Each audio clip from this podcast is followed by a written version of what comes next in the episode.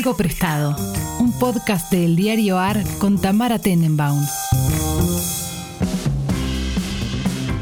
Buenos días, buenas tardes, buenas noches, cuando sea que estén escuchando este podcast. Nosotras estamos en un horario eh, que sí podemos decir, 18 a 25, de un día que no podemos decir porque vamos a continuar con esta tradición insensata y absurda, pero así son la mayoría de las tradiciones que la gente sigue y nadie pregunta tanto. Yo estoy acá en este regreso triunfal y emocionante con mi amiga personal, Buji. ¿Cómo estás, Buji? Hola, primero del año. Primero del año. Para toda la gente que preguntaba, ¿vuelve el podcast? Vuelve el podcast. Hemos Y- cerrado contrato. Y no somos como, como esos influencers que, que- que- que contestan preguntas que nadie les hizo. Tipo, No. para las que preguntan por la camisita. A mí la pregunta me la hicieron. A mí la pregunta me la hicieron. ¿Cuándo vuelve el podcast con Tamara? ¿Viste? ¿Se preguntó? Se preguntó. Se pregunta.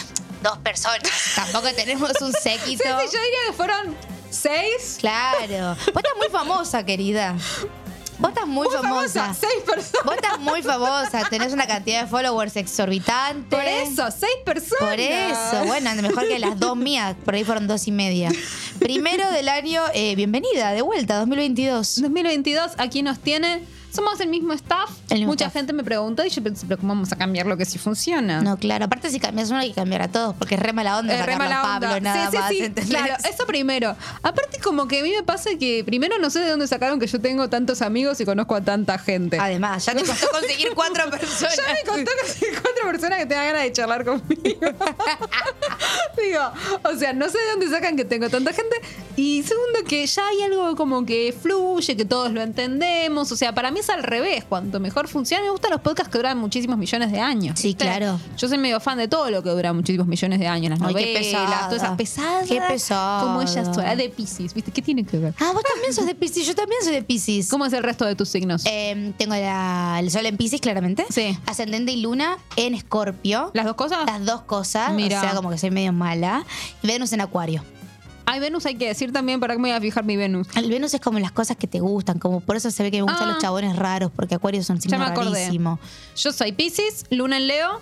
Luna Eh, en Leo. Porque todo el mundo dice eso cuando lo Porque digo. sos como media así mostradora, ¿viste? Como... Mostradora, para afuera, como dicen los Claro. actores. Eh, ascendente en Acuario y eh, Venus en Pisces también. Ay, qué sensible. Qué sensible. Qué sensible. Muy sensible. Muy sensible. Yo no creo en nada de esto, pero como siempre digo, igual. me divierte porque te hablan de vos mismo. Exacto. Es, ¿No es es un ejercicio del egocentrismo. ¿No es hermoso sentarte hermoso. dos horas con alguien a que te diga cosas sobre vos? Y que no, Aparte- no hablemos de otras personas, sino solamente de mí. Y aparte es como, ah, vos sos terrible por esto. Y yo tipo, sí, soy terrible Aparte por siempre eso. te dicen sos terrible, nunca te dicen sos aburrida. No, no. Nunca- a na- nadie es aburrido, todos somos terribles. Ninguna combinación del zodíaco es aburrida. Es como, ah, sos de Ah, cáncer. bravísima, Yo no sé ¿eh? nada. Solamente es eso. Como que Scorpio me hace jodida, Pisces me hace sentimental y Acuario me hace tener gustos extraños. Bueno, entonces yo tengo gustos extraños, sensibilidad y Leo que también es de mala.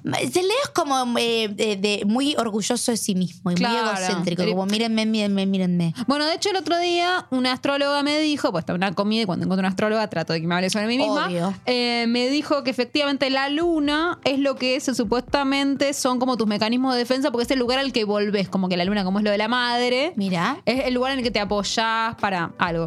Entonces, claro, yo lo entendí como luna en Leo, claro, el lugar donde te refugias es el egocentrismo en mi caso. Claro, pueden, pueden eh, mandarnos mensajitos si saben de astrología. Cuéntenos El- cosas sobre nosotras sobre mismas. nosotras mismas, claro. O sea, recuerden las cosas que dijimos, cuéntenos solo sobre nuestros signos, los demás no nos no interesan nos en lo más mínimo. nada, ni de ustedes tampoco. No, no, no, no. Y y el horóscopo chino tampoco porque no lo entendemos. Yo soy chancho de madera. Yo soy serpiente de tierra. ¿Y, después, y tenés tu Kim Maya?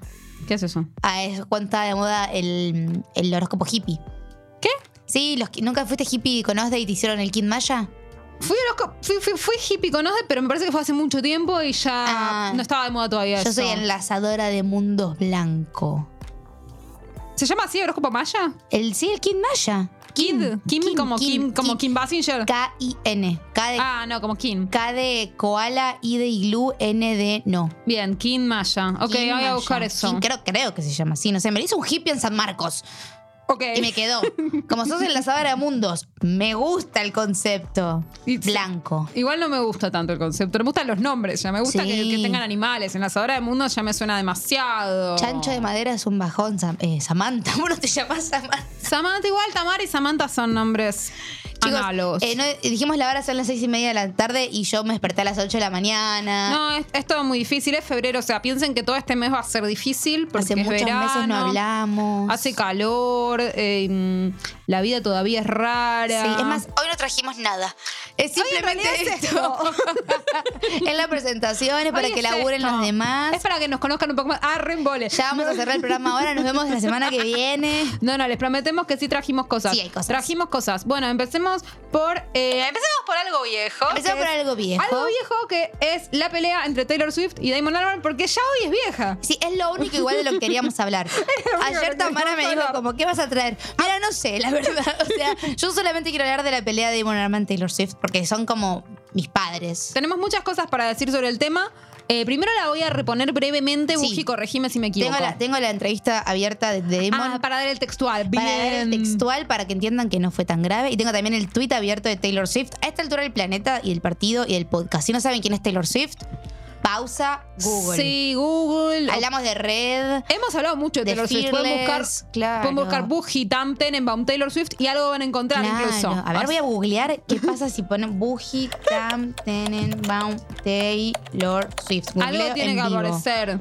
Eh, aparecen tweets, aparece el diario Art, Taylor Exacto, Swift, ¿viste? Sangre, Gays y Vacaciones de Terror, algo prestado, podcast en Spotify, pueden encontrarlo. Sí, pueden encontrar nuestra bibliografía sobre el tema. Eh, bueno, cuestión que entonces, lo que sucedió, voy a reconstruirlo y Buji va a ir leyendo las citas mientras yo reconstruyo esta narración. Eh, esto es así, le hacen una entrevista a Damon Albarn Sí, y le preguntan qué le interesa de la música del presente, ¿no? exactamente. Damon Albarn acaba de sacar un disco Todos saben quién es Damon Albarn, es el jefe de Blair, el Y- frontman de Blair. y de Gorilas Y y, de uno Gorillaz. de los músicos más importantes de los últimos 30 años. Ah, Tiene- tanto no sé, pero ponele que es importante. Gorillaz fue una banda muy revolucionaria en cuanto a la industria musical, la primera banda de, de Sí, en- NFTs. eh, En, top 20 está bien. En top Claro. 20 entra seguro. En top 10 no sé. Bueno, está bien, pero digo, eh, él, él siempre tiene muchos proyectos. Mm. Lideró movimiento Britpop en los 90, luego en los 2000 creó Gorilas. Digo, es un músico muy importante. Sí, eso sí. Y muy raro. Y también es una persona que se creó una carrera peleándose con los, no, con los hermanos Gallagher. Sí, todos esos se pelearon mucho. Digo, es una cual. persona que se puede pelear públicamente, que no le tiembla Sí, el sí, pulso. son lo que llamaríamos un bardero. Exactamente. Y él es raro y cada vez está más raro y ahora se hizo ciudadano de Islandia. Oh, y se fue a Islandia a, qué gra- pesada, a por grabar favor. un disco que es El y Piano y tenía una presentación de ese disco en Los Ángeles. Entonces Los Angeles Times le hace una entrevista porque hasta el, el músico más famoso del mundo, o no es tan famoso de Albarn, pero digo, hasta la persona más grande del mundo necesita prensa. Ah, obvio. Entonces él se sienta a hablar de, de- de su disco y ahí es donde el periodista le hace ciertas preguntas que son las que estaba diciendo vos. Bueno, le pregunta qué le interesa la música actual. Él dice que no demasiado. No demasiado. Y eh, le, le- le preguntan por Taylor Swift. En realidad la pregunta es, ¿vos pensás que muchos eh, músicos modernos se están apoyando solamente en el sonido y en la actitud? Ah, la actitud, me acuerdo de eso. Entonces la respuesta de Damon Albarn es, decime a alguien que no lo esté haciendo. Claro, y ahí él le dice Taylor Swift, que es una gran compositora. Por ahí no te gusta, pero Taylor Swift es una excelente compositora y él responde, no escribe sus temas. A lo cual el tipo le dice, el periodista le responde, sí, coescribe algunos, que ya es una respuesta Es capcioso. capciosa. Y él le dice, bueno, escribir no es escribir. Y eso fue el sumum y la explosión para que Taylor Swift agarre su plataforma gigante y diga, Damon Arban, arroba, era muy fan tuya hasta que vi esto, escribo todas mis canciones, eh, lo- tu opinión es completamente falsa y súper, en mayúscula, dan- danina. Eh, no te tienen que gustar mis canciones, pero es realmente jodido, porque ahora que... Que, que es más adulta dice fucked up, es realmente tarada. jodido eh, eh, venir y desacreditar mi escritura. ¡Wow! Y después dice, este tweet lo escribí yo solita por si tenías alguna duda. A lo que Damon le dice, tenés razón, te pido disculpas, ya está. Bye. ¿Para qué? ¿Para qué? Ay, no, meterse con la Damon. Es lo que no hay que hacer. No hay que hacerlo, porque. Después, más que nada porque después es una pérdida de tiempo. es una pérdida de tiempo. Yo estuve peleándome mucho tiempo con Buffy una... se metió a pelearse con una Swiftie porque, no sé. Porque me, estaba diciendo estupideces y yo dije... Yo dije, este año no me voy a pelear en Twitter, pero esta, esta me, me, me- No pudiste, Una buena última pelea para sacármelo del sistema. No pudo con su genio y se peleó con una Swiftie que es como pelearse con un evangelista, Sí, básicamente. No es algo que tiene sentido. No tiene sentido. Lo que pasó para mí, conociendo a ambos artistas, es que primero Taylor es una pesada y segundo Damon no debe ni saber que Taylor Swift escribe sus canciones. Yo tengo una opinión más profunda sobre Para el mí. Damon eh, piensa realmente, o sea, se quedó con Shake It Off y nunca en su vida escuchó ninguno de los álbumes buenos de Taylor, como son Evermore, Folklore. Y dice: Esta mina es una estrella pop, no escribe sus canciones. Eh, y, cuando, y cuando el periodista le dice, claro, coescribe alguna de ellas, es como que le está dando la razón y le dice: razón. coescribir no es escribir. Bueno, yo ahí tengo bastante que decir. Tengo, pensé mucho sobre este tema. Como ven, tengo muchas cosas muy importantes que hacer. O sea, soy una persona evidentemente muy Sí, ocupada. me levanto muy temprano en la mañana, tengo Me reuniones muy a temprano. mañana, ¿no? Como ya ven, tengo tanto que hacer que pensé muchísimo sobre este tema. Y voy a decir varias cosas. Yo antes también pensaba que Taylor era una gran compositora. Uh, este año es el año donde Sa- de Tamanta. Uy, de vuelta Samantha, boluda, te llamo Bueno, Samantha. Samantha, quedó. Este es el año donde Samantha se pone hater de Taylor. Yo no sé si hater, pero me pareció interesante la duda, porque lo que me sucedió fue que, primero me parece interesante que Damon la distingue de, eh, de quien sí le interesa, que es Billie Eilish, Sí. que coescribe con su hermano. Hmm. Hay algo que es cierto. A ver, decilo. No es lo mismo coescribir con tu hermano todas tus canciones. Desde siempre. desde siempre que hacer lo que hizo Taylor Swift, que es que todos sus discos están coescritos con distintos compositores profesionales que no Ujú. son duplas compositivas, sino gente contratada. Bien. No es lo mismo. Y lo digo también pensando en gente que yo conozco, que está en la industria musical, y que, digamos, más o menos entiendo cómo funciona el concepto de sesión de composición, en la cual vos decís, bueno, voy a hacer una sesión de composición con Max Martin y nos sentamos lindo. con Max Martin a pelotear y el tema sale, ¿no? Y en realidad lo más probable es que Max Martin haya puesto más que yo, porque Max Martin es un tipo que compone muchísimo y Max que- Martin, paréntesis, es un productor sueco que creó Baby One More Time, el hitazo de Britney, lo escribió él, lo mismo I Want It That Way de Backstreet Boys, y todo lo que es buen pop hoy en día está producido por Max Martin y por su colega Shellback. Son personas que vienen armando Exacto. hace años hitazos. Bueno, Taylor Swift no coescribe con su prima, coescribe No. con ellos. Cuando, cuando a mí me gusta mucho de las frases de Damon, la frase que me gusta es cuando dice I know what co-writing is. Yo sé lo que es coescribir. Él no lo explica. Lo que está queriendo decir es, yo llevo suficiente tiempo en esta industria para saber que coescribir no, no es escribir con alguien necesariamente. Porque no es lo mismo, otra vez, una dupla compositiva con tu hermano, que coescribir con productores, compositores profesionales, que es lo que Taylor hizo incluso en sus buenos discos. O sea, Sí. incluso en sus discos arty, coescribe con Jack Antonoff, que Jack Antonoff no es Max Martin, pero coescribió todo Norman fucking Rockwell. Sí, pero salió Jack a- Jack Antonoff a decir, vos nunca trabajaste con ella, yo siempre la veo trabajando. Pero ¿qué pasa ahí? ¿Qué pasa ahí? Lo que es interesante para mí es que, digamos, a nadie le importa si Britney Spears escribía sus canciones, ¿no? No. No, es el producto que ella vende. No. Taylor Swift vende que escribe sus canciones. Sí, Eso sobre no- su vida. sobre su vida, lo que sobre sea. sus cosas, sobre sus novios y que siempre desde el primer disco lo hizo. Es la mitología Taylor Swift. Exacto. Eso no significa nada. Una mitología es una mitología. Exacto. O sea, lo que sucede es que es lógico que, digamos, esto es una acusación que a Taylor Swift sí le asemella, pero realmente de verdad no podemos saber si Taylor Swift escribe sus canciones, porque de hecho salieron todas las, Swift, las Swifties a decir, sí, porque ella escribió un disco entero sola. Sí, el que nadie escuchó, chicos. Digamos todo. O sea, no digamos Speak todo. now. Si Speak decís now. eso, eh, te van a matar. Pero para mí lo interesante es, primero, Damon lo que dijo no fue una boludez, porque igual de última coescribir es componer tus canciones. No, no, no necesariamente. Eh, bueno, Ese es el punto. No pero lo que voy es que- No sabemos qué pasa dentro de un estudio. No tenemos ni idea. Pero tampoco lo sabe él.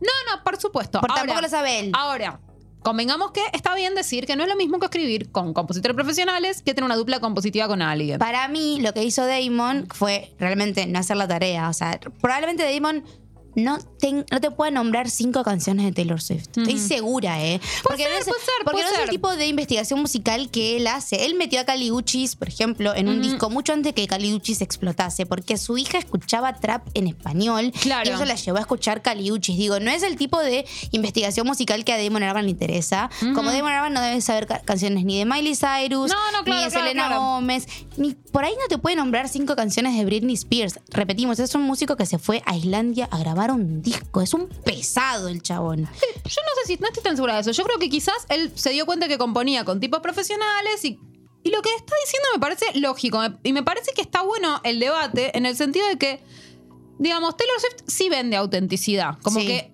no podemos decir, ay, bueno, porque yo vi muchas posiciones del tipo de esto como contra el rockismo, viste, que ya me tiene un poco harta. Como, ay, no, porque ahora como lo de la autenticidad y los rockeros y la autenticidad. No, no, porque el tema es que Taylor Swift vende autenticidad como Claro. parte de su producto. Entonces acá ella está jugando ese mismo juego. No, y aparte, eh, a, a mí lo que me molesta de esta situación es con Taylor Swift es que como hermana bancate una. O sea, una tal cual. digo, no le entra una bala. No le entra una bala, quiere manejar la narrativa 100% a- en cualquier momento, como no quiere dejar ningún cabo suelto. Y es como sos Taylor Swift. Debes tener una de las plataformas de fans más grandes de todas. Sí. Puede que compitas un poco con la, la- el army de BTS, que también es así de, Claro, de pero- potente, pero digamos. ahí, sí, sí. Eh, y no puede ser que no permitas una sola crítica a tu laburo que no te guste, ¿me entendés? No, y también que, que- que conteste quizás sí, coescribe o que explique un poco más si quiere. O sea, si, si, si sos una mina adulta e inteligente y todo, que yo creo que ya es, bueno, abre un debate, conversá, bueno, puede ser, no sé, No, como y aparte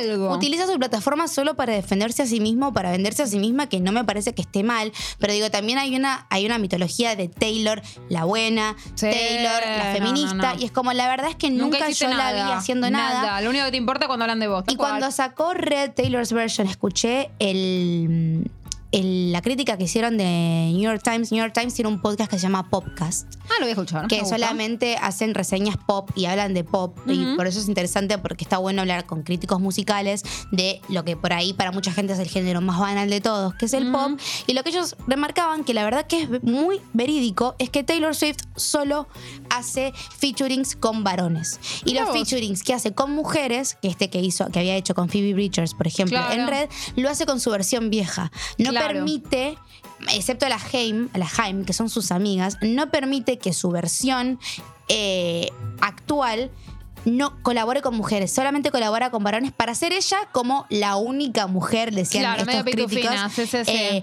que puede igualarse a esta idea de los hombres y esta lucha que ella tiene con que si ella fuese un hombre la tratarían distinto. Y es como, sí, pero vos tampoco tenés una plataforma súper abarcativa en la que salís y elevás a tus No, compañeras mujeres, sino que estás todo el tiempo luchando por un sistema medio neoliberal de yo quiero ser la jefa, no quiero que todas seamos jefas. No, y de hecho sus supuestos coescritores Son varones. son todos varones. Y O sea, por eso te digo, ella siempre colabora con varones, eh, sin embargo levanta mucho la bandera del feminismo, Sí, pero es la sí. bandera de, en realidad más del feminismo, o depende Sí, de la qué bandera de sí feminismo. misma. La bandera de sí misma, Obvio. la bandera de yo soy empresaria, yo quiero tener Claro. plata, si yo fuese un hombre, si yo esto, si yo lo otro. Y es como, basta. No, no, ya está en un momento que está. O sea, una amiga le tiene que decir. Una- es que se- Selena no se lo va a decir nunca. Y la, la realidad es que a mí Taylor me sigue gustando un montón y su música me sigue gustando un montón. Y antes de que me vengan a parar con los tapones de punta, fue mi artista más escuchada del año pasado. Y esto lo estoy diciendo de una crítica constructiva y de una persona que escucha y le entiende y entiende cuál es su historia. Y también me parece que muchas de las cosas que dice son verídicas. Pero me parece también que es como, basta, hermana. O sea, una cosa que no te gusta y ya salís con los tapones de punta y después. Porque aparte, Damon Arman sale a pedir disculpas y ella no hace nada con esas disculpas. es como, entonces no permitimos que nadie se equivoque, nunca. Para mí, igual no se equivocó, reitero. Pero más allá de eso, él le dijo, tenés razón, sí, ya te pido está, termina el debate. Por más decirle, dale, agradecerle y listo. Gracias, cual, acepto tus algo. disculpas, ¿entendés? Porque la retórica fue otro varón que pide disculpas otro que no varón. la siente. No, y aparte toda esa cosa de varón, mujer, varón, mujer, como, no, no es todo así. Taylor, acepta que tal vez, porque esto, esto es como mi, mi, mi provocative stance. Acepta que tal vez vos estás más cerca de Britney Spears que de Johnny Mitchell. ¿Johnny Mitchell firma con gente? No. Listo. Acá la, la Debate def- terminado. La defensora número uno de Johnny Mitchell. Está perfecto, no hay problema. O sea, no todo el mundo tiene que ser Johnny Mitchell. Empezamos el año queriendo que nos cancelen, queridos. Bueno, acá canceladísimas. Acá nos vamos va- sin ningún tipo de pelo en la lengua. No, era importante que nosotros hablemos de este muy debate. importante. Todo el país parado esperando que nosotros hablemos de eso. Y otra cosa muy importante, eh, Swifties, no es algo de lo que estar orgullosa no saber quién es Damon Arban. Porque muchas me vinieron a decir, obviamente yo estuve en Twitter haciendo hilos sobre este tema porque me parecía muy interesante. Y muchas vinieron a decir, yo no tengo idea quién es Damon Arban. No es, un, no es algo para flexiar.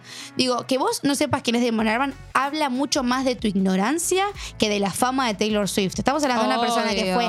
Pionero en los 90. No, no, eso, eso no tiene ni 2000. cabida. Eh, Googlea, no, querida. Kanye googlea. West no era conocido hasta que se metió con Taylor. Kanye West en en 2004 ya tenía un Grammy y Taylor se estaba sonando los mocos. No, no, Párense cosas que en la en realidad. este país. Taylor No, no, es no. muy grande, es muy famosa, pero estos músicos también lo son y nadie se está colgando de las tetas de Taylor Swift. No, no, no, no, no, por supuesto que no. Y, y lo que pasa es que también creo que Taylor Swift pertenece a una época en la cual eso, ella está muy acostumbrada a manejar completamente su narrativa y no está al, al bardeo que era más como moneda corriente de otra generación. Exacto. Que a mí me, me divertía, era, era parte de la sal de la vida, ¿no? Pero también hace unos, hace unos meses eh, una serie de Netflix hizo un chiste eh, de los novios de Taylor Swift y también salió a bardear a Ay, Netflix. Es como, hermana, no dejas pasar una, la gente hace críticas, está todo bien, tu plataforma es muy fuerte y también, o sea, cuando vos levantás un tweet, sabes que estás mandando a tus 300 millones de seguidoras.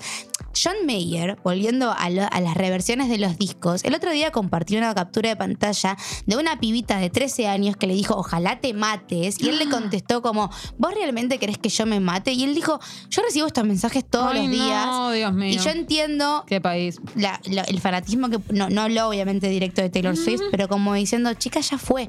O sea, realmente esta relación pasó hace 15 millones de años, la misma hateo que recibió Jake Gyllenhaal con el Taylor's Sí. version. Y cuando salga la Taylor's version de Speak Now, la gente va a salir a pedirle a John Mayer que se mate. Y es como, chicos, pongamos una pausa y también seamos conscientes de lo que estamos haciendo. Sí, se portó mal.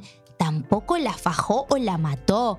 Sí, no debería haber salido con él porque él tenía casi 40 años y Taylor Swift tenía 18. Estamos No es de grave acuerdo. igual. Pero también el peso de las cosas, ¿no? Porque como la nena de 13 años que le mandó a John Mayer, matate, si a ella recibe una hateada del tipo matate, es algo peligroso y es algo que llamamos bullying cibernético. Entonces, también pongamos un parate en cómo utilizamos nuestra plataforma y Taylor Swift, que yo sé que estás escuchando esto. Sí, obvio que no está escuchando. eh, nada, calma un poco a tus Swifties, que son muy leales y te quieren mucho y a veces se les va un poco la mano. Eso es todo lo que tengo para decir. Y terminamos el podcast ahora porque nos han cancelado. Canceladísima, bueno. Ya podés sumarte a los podcasts de El Diario AR para informarte y entretenerte en todas las plataformas, como lo hacemos en nuestra web. Somos un diario nuevo y queremos ser el mejor para vos. Nos podés leer en eldiarioar.com o seguirnos en Twitter en arroba eldiarioar. Vamos a explicar el tema del color. Eh, cómo Ah, funciona este dale. año. Es así, porque lo de algo azul medio que ya lo agotamos. O sea, Sí. piensen que trajimos cosas azules por una vez por semana durante un año entero. Sí, ya no hay un más poco cosas largo, azules. ya no hay más cosas azules en el universo. Entonces, esto fue lo que se nos ocurrió. Vamos a hacer así. Hoy Buji trajo algo rosa. Sí. Pero después de cuando terminemos con el rosa, vamos a, entre Buji y yo, elegir un color para que Gino tenga que traer algo de ese color la semana que viene. Exactamente, Y así va a funcionar también. todas las semanas. Es una especie de desafío. Igual Gino puede ser Gino o yo, digamos, cualquiera de Sí. las dos personas que vienen la semana que viene, que siempre soy yo y alguien más. No lo hablamos esto. ¿Podemos repetir colores? Porque tampoco sé si conozco Sí, no tantos colores colores, para infinitos. todo el año. No, no, porque si no entras como en el Tutti Frutti, ¿viste? Amarillo, cobalto, Claro. ese con. Oro. Sí, amarillo, no, amarillo es cadmio, cobalto es azul. Em, claro, no, bueno, vamos Podemos a- repetir. Podemos repetir, podemos ir repitiendo. La, la- el- la consigna es algo nuevo, algo viejo, algo prestado, algo y de algo de color. un color. Exacto. Y a mí me tocó, en realidad, yo pude elegir porque no Porque tengo la a primera. nadie. Y voy a hablar de Rosa, en realidad, de un libro que estuve leyendo. Hace mucho que no estoy leyendo. eh, nada, me, cada día me vuelvo más idiota. y Bueno, abandono, mucho tiempo con Taylor Swift. y abandono cosas, no voy a la facultad, no leo, pero el último libro que leí, no Ah, me digas nada de la facultad. Yo estoy muy en contra de que Buji haya dejado de cursar. Invito a todos nuestros followers a estar en contra también y a comentar el tema, porque todo siento que es un asunto que nos compete a todos. Si yo vuelvo a cursar, tengo que dejar este podcast porque ya no tengo más tiempo. Bueno, ok, ahí hay un conflicto de interés, pero siento que, que igual es un tema que, que- que nos compete a Te todos. voy a manipular de esta forma. Eh, no, pensé en el último libro que había leído, porque siempre tratamos de, hablamos mucho de libros en este podcast.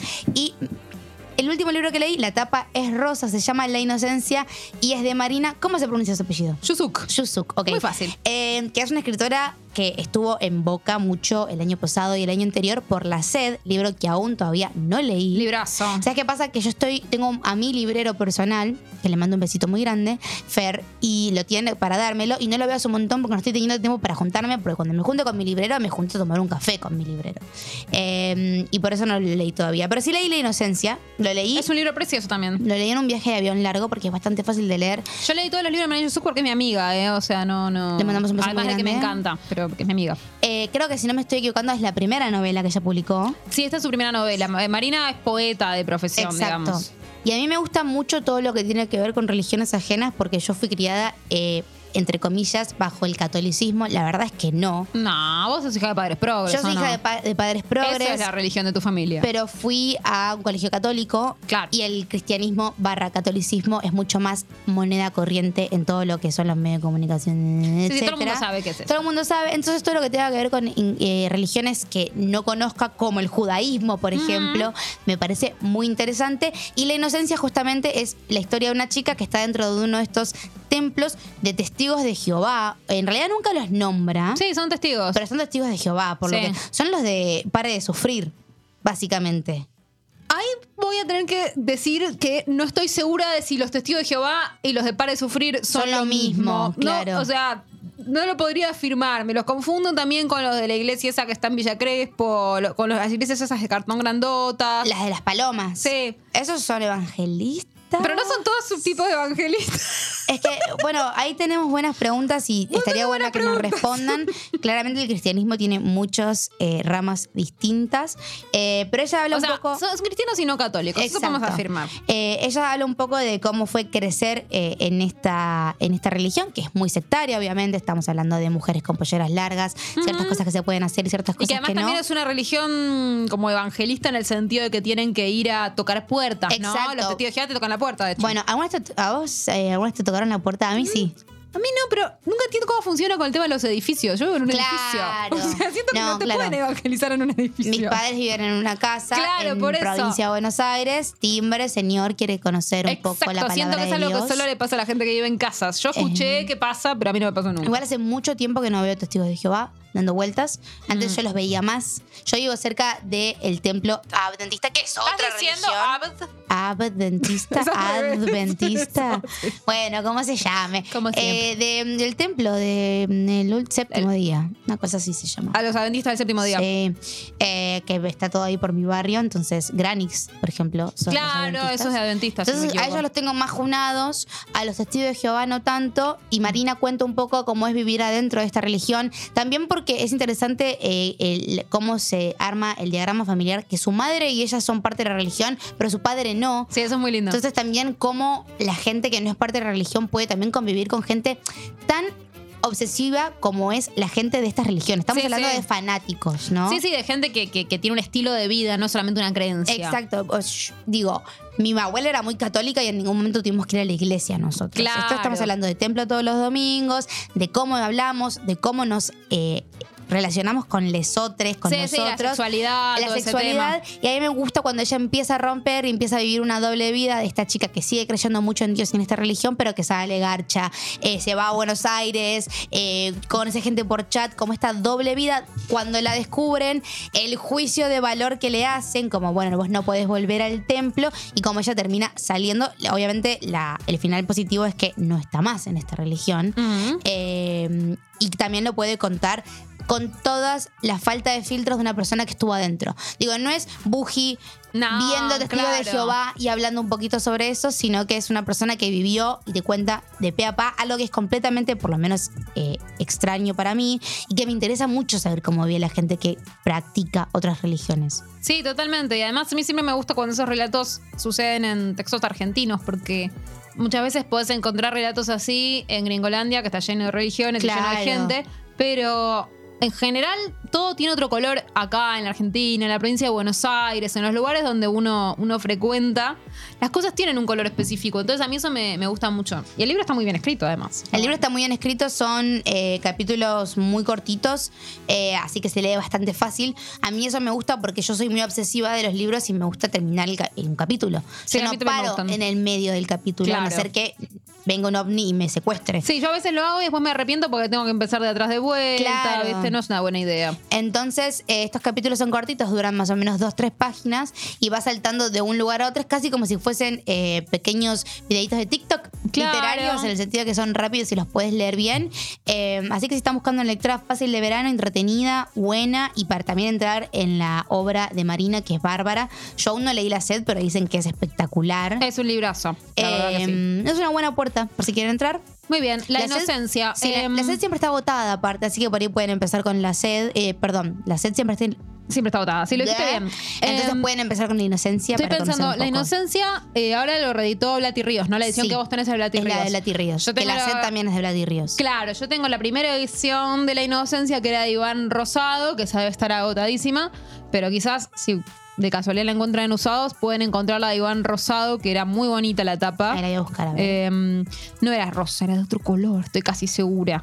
Pero, mm, pero era una tapa muy Era bonita. eh, beige Sí, y tenía como un retrato eh, ilustrado medio extraño. sí. Ahí la pueden encontrar en la plataforma que empieza con M y termina con E. Sí. eh, donde la gente en en Argentina y Latinoamérica compra muchas cosas como mayonesa. Igual son la- las ediciones son iguales, ¿eh? no están corregidas ni nada. Así No, que en no, no. realidad Aparte cualquiera escritora de las argentina, dos claro. va a estar bien. Bien.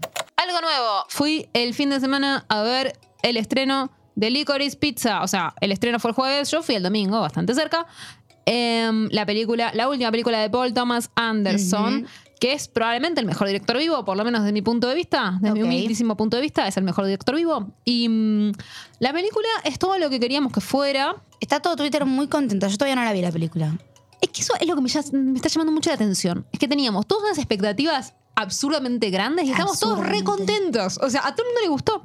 De hecho, estuve buscando un montón de reseñas. Encontré algunas reseñas británicas de gente que le puso, o sea, reseñas de periodistas que pusieron tres estrellas Mm. y señalan algunas cositas. Pero como que siento que lo hacen, que está bien que lo hagan porque nadie lo hizo, ¿entendés? Porque estamos todos muy entusiasmados. muy contentos. Estamos Eh, muy contentos. Yo veo gente en Twitter que ya la fue a ver cuatro veces al cine. Yo, no iría- fui ninguna. yo, quiero- yo ya quiero ir de vuelta. O sea, y es espectacular porque yo siento primero que es espectacular que hace mucho que no ha pasado esto con una película en el cine, ¿no? La idea de vamos a estar todos yendo al cine por un mes a ver esta película y comentando la misma película que no es de ninguna plataforma, que no la inventó ninguna campaña de, No. de medios. O sea, que estamos todos Que no es ninguna precuela ni ningún reboot de una película vieja. Em, es pura y exclusivamente no es- cine vie- no es como Marvel, antes, no es nada. Estamos genuinamente entusiasmados por una película nueva de un director que nos gusta y vamos a ir a verla al cine. Eso ya me parece un montonazo.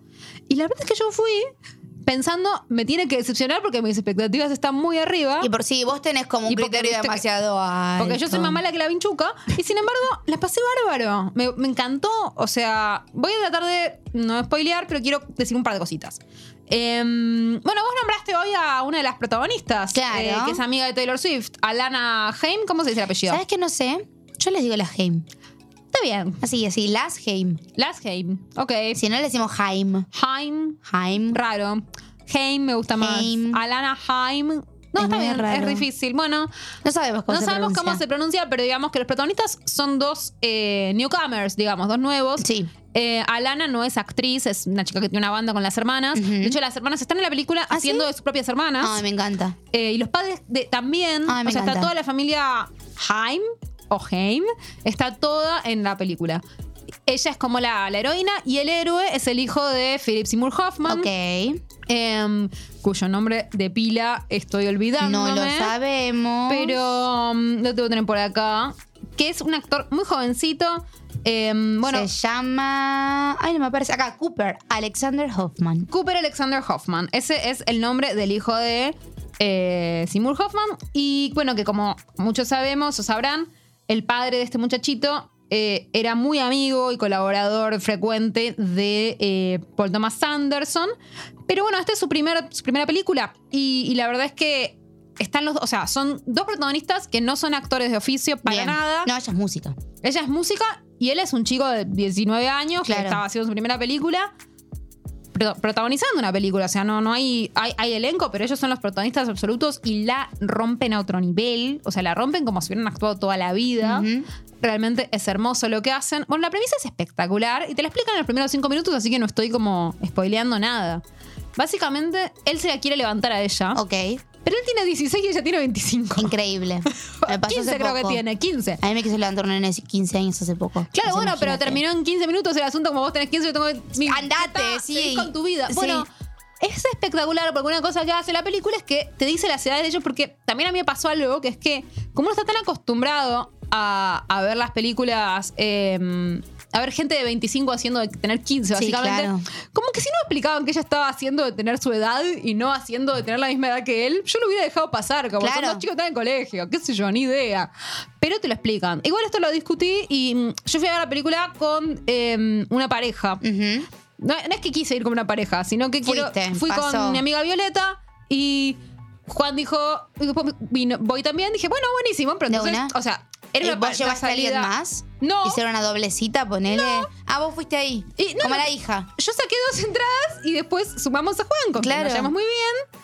Pero, bueno, éramos una pareja y yo. Pero lo que quería decir era que cuando yo salí dije, para mí podían tenerlo de la misma edad. Y Juan me dijo, no, el guachín se nota que es guachín. Es chiquito. O sea, no. Que, que después lo mirás puede ser. A él se le nota realmente como Sí, baby face. muy baby face, porque es un baby, básicamente. Claro. Así que bueno, cuestión que em, te- vos como que ya en los primeros minutos cuando te cuentan esa premisa pensás, ¿cuánto pueden sostener esto? De 16 y 25, Claro. 15 y 25. ¿Cuánto la pueden sostener? O sea, ¿cuánto me pueden involucrar en esta historia? ¿Cuánto la pueden hacer? No las pueden hacer coger. De hecho, obviamente no los hacen coger. La película Bien. no tiene escenas de sexo. Ok.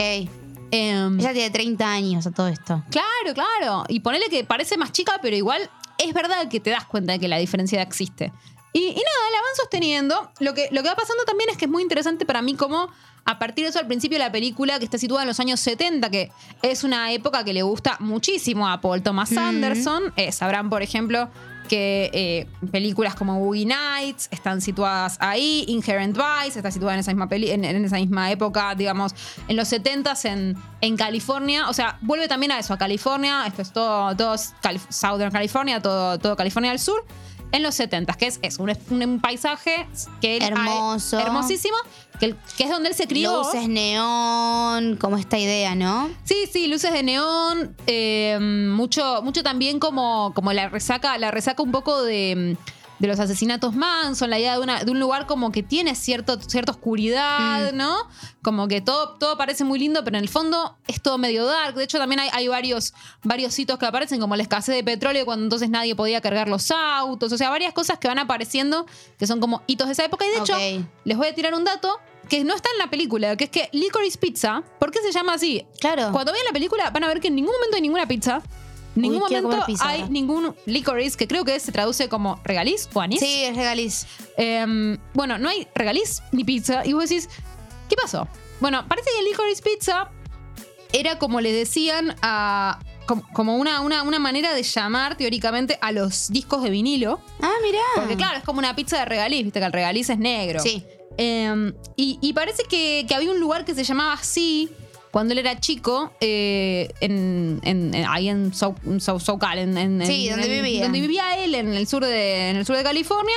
Pero ese lugar no aparece referenciado de ninguna manera. Ah, mira. En ningún momento creo que aparece un vinilo. O sea, o si aparece es algo como Para mí completamente le gustaba secundario. el nombre. El nombre era buen hipster y dijo, lo vamos a meter. Él lo que dice es, me gustaba y, y como que esa frase representa un poco para mí mi infancia y esa Claro. época, como esa imagen, ¿no? Eh, así que bueno, el, el nombre no aparece referenciado en ningún momento.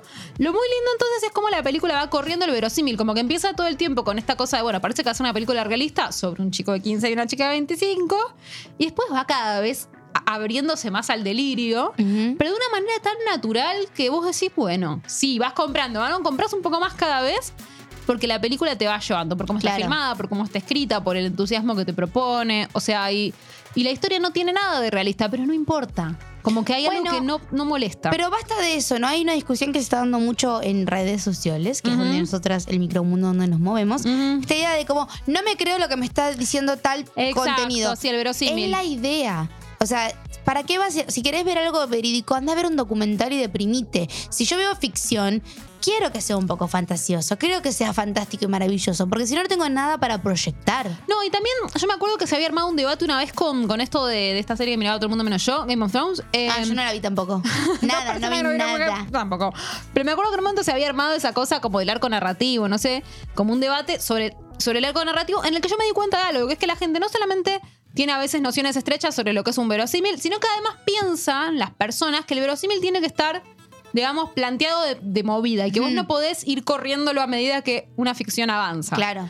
Y en realidad el verosímil es algo que se va armando a medida que la ficción avanza. O sea, no es algo que tiene que estar sentado en el primer capítulo o en los primeros 15 minutos. Y aparte, cada serie, consumo, película, eh, libro que leas, te está planteando su verosímil. Si yo estoy Exacto. leyendo una novela y la novela me dice, el cielo es verde, en ese universo el cielo es verde y yo como lector estoy, estoy aceptando esa idea, estoy dejando de creer que lo que estoy leyendo tiene que ver con mi mundo y estoy entrando en la ficción que me está vendiendo. Si no, ¿para qué carajo leo ficción? Por eso, hay que dejarse entrar y saber que ese mundo es un mundo que justamente como se va construyendo al andar, todo el tiempo te está tra- traicionando y sorprendiendo.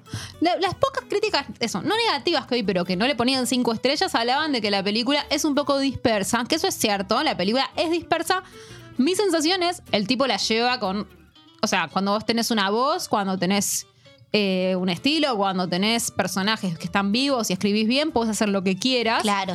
También es cierto, yo he charlado con una amiga que hay un par de chistecitos que, que la película hace que duran bastante tiempo. Con chistecitos quiero decir escenas enteras. Sí, ¿no? gags. Eh, gags enteros que, que digamos que se sostienen un poco porque lo queremos y porque queremos a los actores que los hacen. Como hablaba con una amiga, bueno, todo este temita de Bradley Cooper y todo este temita de John Penn, si no fueran Bradley Cooper y John Penn y fueran bolos, quizás esto no se sostiene, ¿eh? Claro. O sea, como Bueno, pero también quizás es lo que pasa cuando vas a ver a un director reconocido. Claro, Digo, por eso, si lo puedes hacer, tal cual. ¿A cuántas personas le gustó realmente la última película de Tarantino si no hubiese sido hecha por Tarantino? Y, y- y si no tuviera protagonista, protagonista salió DiCaprio y Brad Pitt y fuéramos dos, dos bolos de acá. ¿A Exacto. cuántas personas le gustó realmente The Dispatch y no es que están siguiendo la, la filmografía de Wes Anderson porque les gusta Wes Anderson como Exacto. director? Yo pienso que ahí hay, hay libertades que los, los autores se pueden tomar y ya que las tienen, que las hagan. Me parece Sí. bien. O sea, pero es verdad que, que la película es dispersa y que tiene momentos en que decís, sí, vamos a ir por acá. Bueno, las tiene. Pero la verdad que es.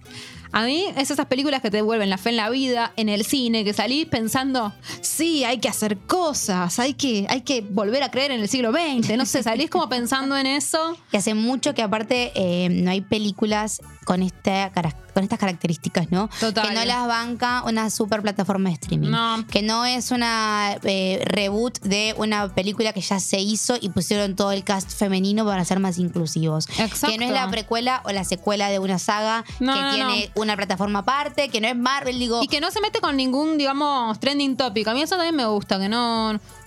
O sea, sí, sí me parece que, que, que van a ver, los que vean la película, que sí tiene como una conciencia de género, yo creo. Ok. En el bueno, pero es imposible no hacerlo en el 2021 post Me Too en Pero, Hollywood. pero es que aparte la tiene en el sentido de, de, digamos, en un sentido muy inteligente, en el sentido de, de- de- de voy a mostrar las interacciones de esta chica con los hombres como, como debían ser. No, no, no, no- Ni no están romantizadas, están como Ok. las veía ella. Bien. O sea, me parece muy inteligente cómo lo usa.